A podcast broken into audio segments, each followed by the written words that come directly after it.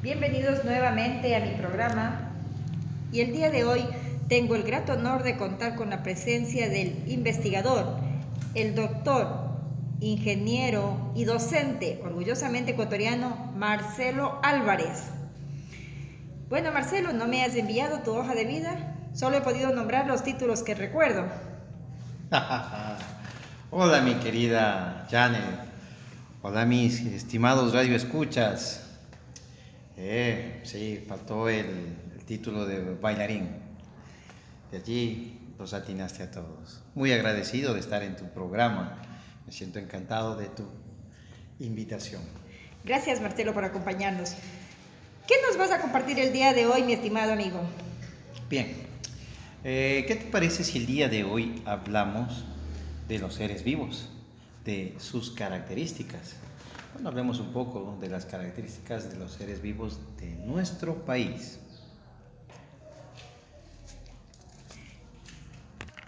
Características.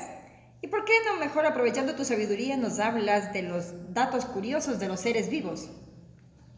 Ok, y seres vivos hablamos de curiosidades de, de, solo de nuestros animalitos o quieres de todo el planeta? Si es posible del planeta sería mucho mejor, más interesante. Ah, bueno, pues ¿qué te parece si, por ejemplo, sabías tú que todos los seres vivos están conformados de agua?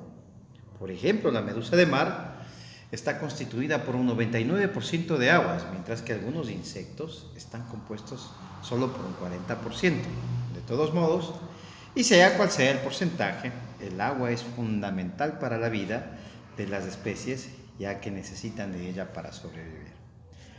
Además de tomar y eliminar el agua que necesitan, hay ciertas plantas, fíjate, y animales que son capaces de almacenarlos en sus organismos. Recuerdo, por ejemplo, el caso de los lagartos. Ellos sabías tú que almacenan el agua en las escamas de su piel o incluso hay quienes lo hacen en depósitos de grasa, ¿sí? de los que pueden extraer el, el alimento y el agua. Bien, hablemos en sí ya de un poco, ya que he topado el tema de estos dos insectos, me acuerdo de las hormigas. Existe una cierta variedad de hormigas que hace crecer su vientre, más o menos como chofer de camión hasta un centímetro para alcanzar una mezcla de agua y azúcar llamada néctar, que les sirve de alimento cuando les falta el agua.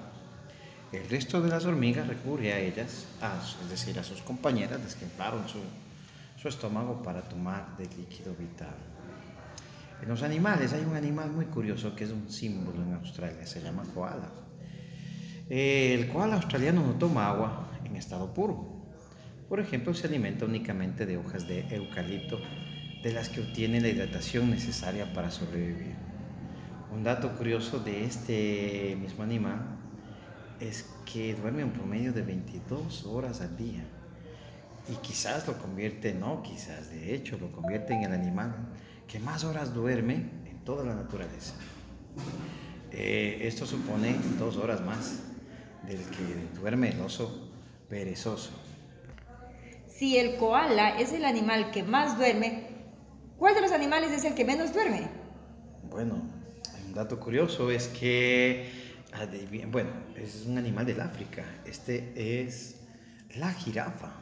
¿Sabías tú que la jirafa duerme por lo menos una media de dos horas diarias? Y no necesariamente seguido, ya que la situación geográfica, y no solo geográfica, sino el hábitat propio de ellas, cuando enfrenta a los leones hace que eh, tenga que dormir en momentos espontáneos, hasta dos horas seguidas, mi estimada Janet. ¿No me vas a hablar de los animales en el desierto, de los que se ven en las películas, en las dunas? Claro, por supuesto. Eh, tú me estás diciendo, por ejemplo, los camellos. ¿Sabías que ellos beben mucha cantidad de agua cuando tienen la oportunidad de hacerlo? Ya que en el desierto pueden pasar días sin ingerir nada de líquido. Son capaces de tomar 106 litros de agua de una sola vez. Estos animales tienen una gran capacidad para almacenar copiosas cantidades de agua en sus organismos. y pueden pasar hasta 17 días. ¿Cómo escuchaste? 17 días sin beber agua. La resistencia de estos animales quizás es una de las mayores en la, en la fauna animal. El calor extremo no es impedimento para la resistencia de este tipo de animales.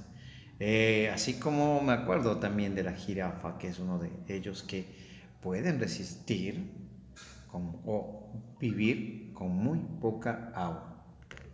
Y se me estaba escapando, mi querido Marcelo, ¿por qué no nos hablas sobre la reproducción? Eh, bueno, ¿cuánto tiempo tenemos? Todavía tenemos 20 segundos. 20 segundos. Bien, me parece genial. Pues, eh, datos curiosos. Eh, recuerdo, ¿sabías que los gorilas, contrario a lo que uno piensa, tienen el pene pequeño? Y adivina cuál es el animal con el pene más grande en el reino animal. No, pues la ballena azul es aquella que tiene el pene más grande, ¿sí? El puercoespín por lo general suele marcar a sus hembras antes de copular. Y el esperma de los ratones es mucho más grande que el esperma de los elefantes. Bien, mi estimada Janet, encantado y feliz de estar en tu programa. Gracias de la invitación y será hasta la próxima.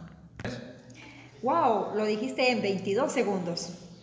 Pues bien, mi querido Marcelo, interesante lo que nos has compartido el día de hoy. Será hasta la próxima. Claro que sí. Antes de cerrar con mi programa, quiero darte las gracias, mi estimado amigo, por habernos acompañado en este, mi programa Podcast de Janet, y comprometerte para que nos acompañes en otra entrevista para la próxima. Por supuesto que sí, mi estimada amiga. Encantado, como siempre, de compartir contigo y tus radio escuchas. Será conmigo hasta la próxima semana. Nos vemos. Chao, chao.